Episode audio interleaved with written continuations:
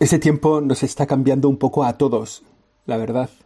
Tanto tiempo en casa con tantas horas para pensar y tan pocas horas para, para hacer cosas. Ha cambiado nuestra forma de comportarnos, de relacionarnos, de apreciar a, a los que tenemos cerca, de apreciar a los que tenemos lejos, a los que nos están faltando. Me parece que estamos todos como un poco reencontrándonos con una pregunta que es importante sobre qué es el hombre, qué es el ser humano cuál es su misión, qué es lo que le es propio, lo que le hace diferente en el entorno, sus rasgos, las características que tiene, ¿no? De dónde sale, a dónde va, qué lugar ocupa. De esto nos vamos a ocupar en los próximos días, en este Siempre Aprendiendo. Vamos a hacer como una especial humanidad, ¿no? ¿Qué, qué significa ser hombre o qué es el hombre? Cuando digo el hombre, siempre digo el hombre entendido como lo dice el diccionario de la Academia Española, o sea, el ser humano, por supuesto el varón y la mujer. Bueno, yo soy José Chovera, este es el episodio 26 de Siempre Aprendiendo. Siempre aprendiendo. Siempre aprendiendo. Con José Chovera. Entre los temas que se me ocurren, hay muchos. Si a ti se te ocurren más, me los mandas en un mensaje directo de Twitter y yo intento atenderlo, estudiarlo o contarlo. Bueno, entre los temas que se me ocurren, Creo que el ser humano es muy interesante porque dependiendo de cómo entendemos el ser humano, nos salen conclusiones valiosas sobre la vida diaria. ¿Qué temas creo que pueden ser interesantes? Pues, bueno, los que luego son de debate en la sociedad y que valen la pena tener pensados porque tienen consecuencias. O sea, depende de lo que pensemos del ser humano, el aborto tiene sentido, o la eutanasia, o el racismo. Depende de lo que pensemos del ser humano. Por ejemplo, ¿dónde reside la dignidad del ser humano? ¿Por qué decimos que una persona es digna? Es una cuestión de lo sabia que es, del poder que tiene, del dinero que tiene. La dignidad es una cuestión de tamaño, es más digno los que son más grandes, los que tienen más edad, los que tienen menos. Esto es importante saber qué hace digno a un ser humano, cuál es el alcance de su dignidad, si esa dignidad crece o si la dignidad se puede perder. Bueno, la dignidad del ser humano, el valor intrínseco, esencial, radical del ser humano. Pues es un tema muy importante. O el tema de la libertad. ¿Qué es la libertad? El ser humano es un ser libre. ¿Qué es la libertad? ¿Hasta dónde llega? ¿Cómo se limita? La cuestión del mal, por ejemplo. El, el, problema del mal que está siempre tan presente, ¿no? Que nos lo encontramos pues en cuanto enchufamos el telediario cada día. O la cuestión de la dimensión social del hombre. Bueno, estos son temas que podemos ir tocando en este, como digo, especial humanidad del, siempre aprendiendo. Vamos a empezar por el principio, vamos a empezar por ver un poco de dónde sale el ser humano, cómo comienza a existir, cuándo, cuándo empieza a pasar esto. En la Biblia, en el libro del Génesis, que el libro del Génesis es el primer libro de la Biblia, es un libro de la Biblia, no es un libro científico, no es un libro de ciencia. En ese Génesis se hace una narración de los orígenes. Habla como de tres orígenes, ¿no? El origen del mundo, el origen de la humanidad y el origen del pueblo de Dios, del pueblo de Israel. Vamos a mirar un poco de reojo al Génesis para hablar de los orígenes del hombre, de dónde venimos, cuál es nuestro lugar en la creación, sabiendo que, como digo, el Génesis no es un libro de historia, no es un libro científico, no es un libro donde se pretende dar una demostración científica en el sentido de empírico de la realidad de la creación, por ejemplo. De este tema de la creación, el Génesis dice que la creación se hace en seis días y habla como de seis momentos claves en la creación. La luz, la creación de la luz, que da medida al tiempo, la sucesión de luz y tinieblas, la medida del tiempo, es como la creación del tiempo. Eh, al día siguiente habla de la creación del espacio, el firmamento, lo que está arriba, lo que está abajo, la bóveda celeste. Después en el tercer día de la tierra y el mar, ya es habla de la creación de la tierra, ¿no? Es un signo de nuestro planeta, sus verdes, sus plantas, sus árboles, sus semillas. El día cuarto nos habla de la creación de los astros, que dan la luz del día y de la noche, el sol y la luna. El día quinto, los, los seres vivos, los pájaros, los peces, los primeros seres vivos, ¿eh? porque luego el día sexto habla de los animales terrestres y como culmen de los animales terrestres, el hombre, varón y mujer, y al hombre se le entrega todo para que lo cuide. Estos son los seis días de la creación que plantea como, como si fuera un poco en seis etapas la creación. Pero ahora vamos a ver qué nos dice un poco la ciencia sobre los orígenes de la creación del hombre, su relación con los otros seres vivos, ¿no? ¿Cuál es el, lugar, ¿no? Bueno, la primera afirmación científica sobre la creación es la teoría del Big Bang. El Big Bang, la gran explosión. Hace 13.800 millones de años, toda la materia del universo estaba concentrado en un punto muy pequeño, infinitamente pequeño, y con una densidad altísima. Ahí estaba toda la materia concentrado, con muchísima densidad, en un punto muy pequeño, y de repente explota esa materia, ese punto pequeño que condensa toda la materia, explota y se expande en todas las direcciones. Es como el, momento original. En ese momento surge la materia del universo, se, expande, surge a la vez el espacio y el tiempo. Surge todo nuestro universo. ¿Por qué surge el espacio y el tiempo? Porque el espacio es el lugar que va ocupando esa materia según se expande después de la explosión. Ese es el espacio. Y el tiempo es lo que, lo que mide, digamos, la distancia que hay entre uno y otro. El tiempo fuera de, esa bola que ha explotado, fuera de lo que está expandiéndose, no hay tiempo, ¿no? esa expansión. Bueno, claro, después de esta explosión, eh, el universo se enfría, eh, al tiempo que el universo se va enfriando, pues se enfría lo suficiente para que se formen las primeras partículas y luego esas, partículas se van agrupando, la materia se fue agrupando, forman nubes de estos como elementos primordiales. Bueno, la creación, el origen, el momento inicial de la materia del universo. Claro, ahora esto deja en el aire dos preguntas que, me quedan, que me quedan a mí. Yo creo que, que, es fácil entender que nos pueden quedar a todos, ¿no? O sea, esta, esta materia que, que está condensada, que, explotó, esta materia que estaba ahí metida en un punto pequeñísimo, ¿esa materia estaba ahí desde toda la eternidad o fue creada? Es decir, ese, ese bolo de materia como si fuera la cabeza de un alfiler donde está concentrada toda la materia, de un... ¿quién la puso ahí? ¿Cómo está ahí? ¿Está ahí desde siempre? Y luego la segunda pregunta, ¿no? Y esa explosión sucedió hace 13.800 millones de años y no antes ni después. O sea, ¿por qué explotó esa materia en ese momento?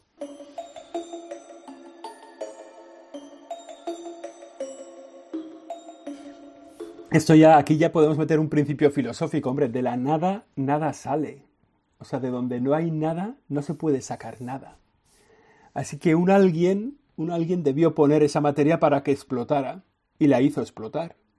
Un alguien debió poner esa materia para que eh, en un momento dado también, cuando él quisiera, explotara.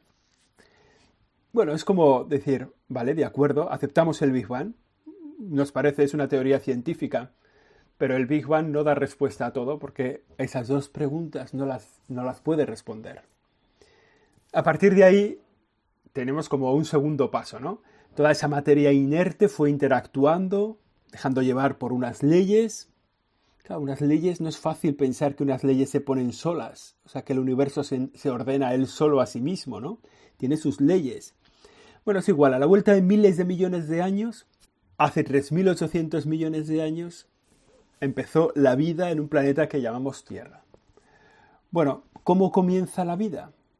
Creo que este paso que es un día en la narración del Génesis. ¿no? El, Génesis dice al día siguiente, tal, pum, comienza, la vida.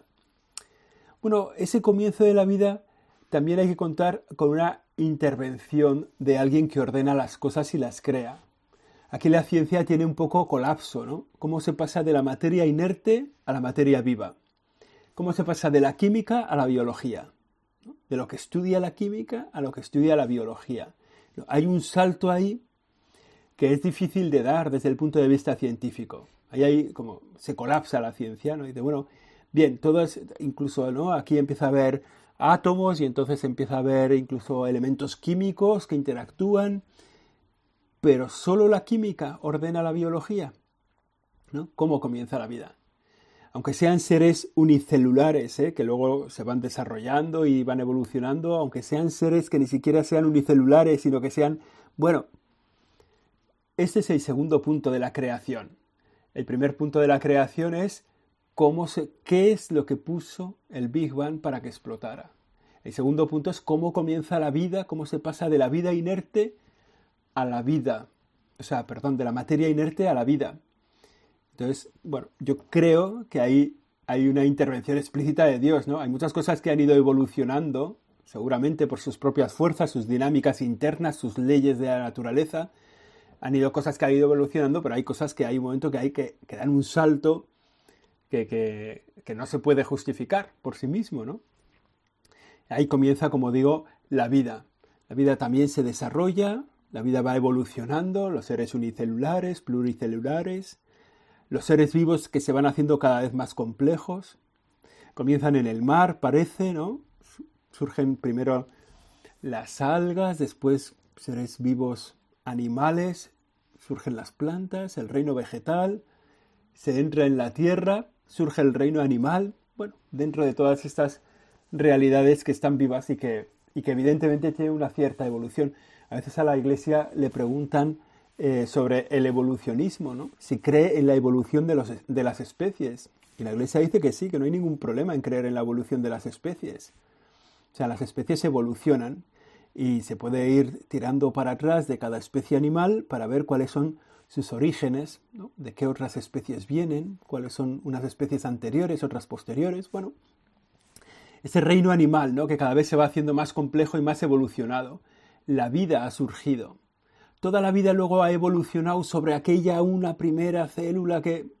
Vete tú a saber, ¿no? Mucha evolución es esto. digo, pero en cualquier caso, de la materia inerte no sale la vida. Ahora, en la aparición del ser humano, los seres humanos, que evolucionan de los primates anteriores. Pero ¿son solo una mera evolución de los primates anteriores? ¿O hay un plus, hay un añadido, un algo más que no es mera evolución? Los seres humanos tienen mucho en común con los animales de los que se dice que desciende, ¿no? Del mono, como se suele decir, como dice la canción, el hombre desciende del mono. Bueno, pues a lo mejor sí, pero tiene muchísimos elementos que lo diferencian de los animales anteriores, muchísimos elementos más. Más que lo común es lo que nos diferencia. Más que los elementos que tenemos en común, que son de orden físico, de, de orden fisiológico, biológico, más que eso, es lo que nos diferencia de todos los animales. Hay un algo más. Hay una capacidad racional, una capacidad de abstracción. Hay un compuesto en esta humanidad, un alma, una diferencia sustancial que no procede de la mera evolución animal. O sea, el ser humano es capaz de unas cuantas realidades que ahora veremos que le configuran como ser humano. Es decir, por, hacer un resumen, ¿no? El universo está en movimiento, en expansión, pero hay como tres saltos que no tienen nada que ver con lo anterior. El primer salto es de la nada al ser. ¿Quién pone esa primera bola y por qué explota? El segundo gran salto es el que hay entre la materia inerte y la materia viva. Y dentro de la vida también hay algunos pequeños saltos, ¿no? Algunos pequeños, no, algunos saltos muy grandes, pero bueno, a lo mejor tienen su lógica, ¿no? Unos pequeños saltos, las bacterias, los virus, los seres unicelulares, el mundo de las plantas, el mundo de los animales. Bueno, el mundo animal. Y el tercer gran salto es el de la vida a la vida racional. Una sola pareja que tenía esos rasgos físicos, como decimos, compartidos con los anteriores, pero que tienen un plus, un añadido alguien ha intervenido para que esa pareja tuviera una visión trascendente, una visión, bueno, que esa pareja tuviera una diferencia sustancial, que, que tenga alma, que tenga un componente espiritual.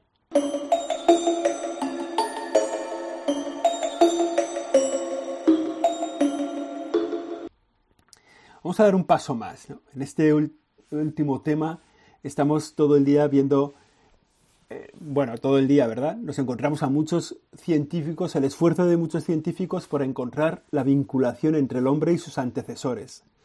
¿no? Están, venga a dibujar el árbol de la evolución humana. el Homo erectus, el Homo sapiens, el Homo antecesor, el Homo no sé qué, todo pues, para ver quién va antes, quién va después, venga a dibujar árboles de evolución a partir de restos que son muy pequeñitos, a partir, bueno, pero con un nivel científico alto. Y cada día, no cada día, ¿verdad? Pero cada poco tiempo te encuentras un, un nuevo eslabón perdido. Aquí ha salido otro eslabón perdido. Y dices, madre, otro lío. Pero me parece que es más interesante saber los elementos que tenemos en común con nuestros antecesores más interesante es saber qué es lo que nos hace diferentes. Y a eso es a lo que me quería dedicar en estos días. Lo que nos hace diferentes, lo que nos hace humanos. Aprender a distinguir, a diferenciar, a señalar lo que es propio. Esto nos da a conocer lo que es lo nuestro, lo específico, lo que nos define, en última instancia lo que nos hace humanos, lo que tenemos que defender y proteger, ¿no? O sea, ¿por qué nosotros nos tenemos que cuidar de una manera especial, ¿no? son, ¿Cuáles son algunos de los rasgos que nos hacen, para ir terminando ya este siempre aprendiendo, algunos rasgos que nos encontramos en humanos y que no nos encontramos en animales? Digamos que decimos, esto solo lo pudo hacer un ser humano. Bueno, lo primero, la, la elaboración de herramientas complejas. Los animales utilizan elementos de la naturaleza para su propio beneficio, ¿no? pero solo el hombre elabora herramientas complejas. Solo el hombre elabora herramientas que tiene... O sea, el, mono no sabe hacer un arco y unas flechas. El mono no sabe hacer una lanza. O sea, cuando te encuentras una lanza es ahí ha habido un ser humano. En los orígenes, ¿verdad? Por ejemplo, también la creación de enterramientos, de monumentos funerarios. El respeto a los muertos.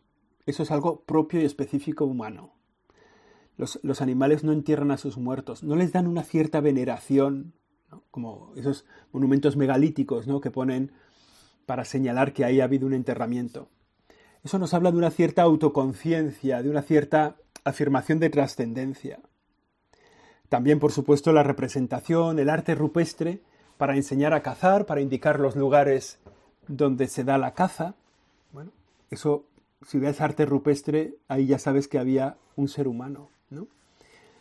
Esto implica también una cierta comunicación verbal elaborada, o sea, no es, solo una, comunicación primaria, sino que ya se, hablan, se comunican, ¿no? quieren trascender un poco su limitación. ¿no? Otro signo de humanidad, hay una antropóloga, una antropóloga que dice que el primer signo de humanidad es un fémur roto y curado. ¿no? El fémur, ¿no? el hueso que tenemos en el muslo, roto y curado. Bueno, si alguien curó, o sea, si un, si un, un homínido, ¿verdad? Se le rompió el fémur y luego se le curó y siguió viviendo, es porque alguien le cuidó. Porque ahí había ya una dimensión mayor. ¿no? O sea, cualquier animal, si se le rompe una pierna, eh, acaba, acaba muriendo. ¿no? no puede huir del peligro, no puede ir al río a beber agua, no puede alimentarse. Entonces, si, si este sanó su fémur, roto, es que ahí alguien le curó. Bueno, pues estas son como los primeros rasgos, las primeras diferencias ocurridas hace decenas de miles de años, ¿no? que nos hablan de que ese animal no era tan animal, era más bien humano. Luego estas diferencias, ¿verdad?, han aumentado con el paso del tiempo, hay expresiones de diferencia que son cada vez mayores. Este principio que es intelectual y espiritual, no es una mera evolución, son una creación expresa de alguien inteligente y espiritual que puede donar esos principios al ser humano. Por eso dice el Génesis, sitúa al hombre en la cumbre de la creación de, todo lo creado. ¿no? Entonces nos encontramos esos, con esos rasgos propios del ser humano. El ser humano es capaz de conocer, capaz de acumular conocimiento, capaz de compartir el conocimiento, es capaz de hacer ciencia y todas las innumerables ramas del conocimiento, ¿no? La biología, las matemáticas, la física, la astronomía, la medicina, la farmacia, bueno, todo eso es capaz de hacer ciencia. El hombre es capaz de adaptar el entorno. O sea, los animales se adaptan al entorno para sobrevivir. El ser humano es el que adapta el entorno a su forma de vida. Por supuesto, es capaz de una comunicación profunda, es capaz de cultura, de entretenimiento, de hacer música, de escribir libros, de pintar cuadros, de hacer esculturas, ¿no? es capaz de divertirse. Y por supuesto, y aquí terminamos, es capaz de la trascendencia, de espiritualidad, de relación con lo trascendente, es capaz de la filosofía y de la religión. Es capaz de amar, el ser humano es capaz de servir, de entregarse y de dar la vida. Estamos hablando del origen del ser humano. Estos son los orígenes, ¿no? Es verdad que hay una creación, pero es una creación en la que Dios ha intervenido de manera inteligente, explícita, en algunos momentos explícita, en otros momentos implícitamente, dejando esas normas, esas leyes en la naturaleza para que las cosas evolucionaran. En la cumbre de esa creación el ser humano ha puesto, en la cumbre de esa creación, perdón, Dios ha puesto al ser humano, que tiene una capacidad intelectual y espiritual que lo pone como cumbre de la creación aquí en la Tierra.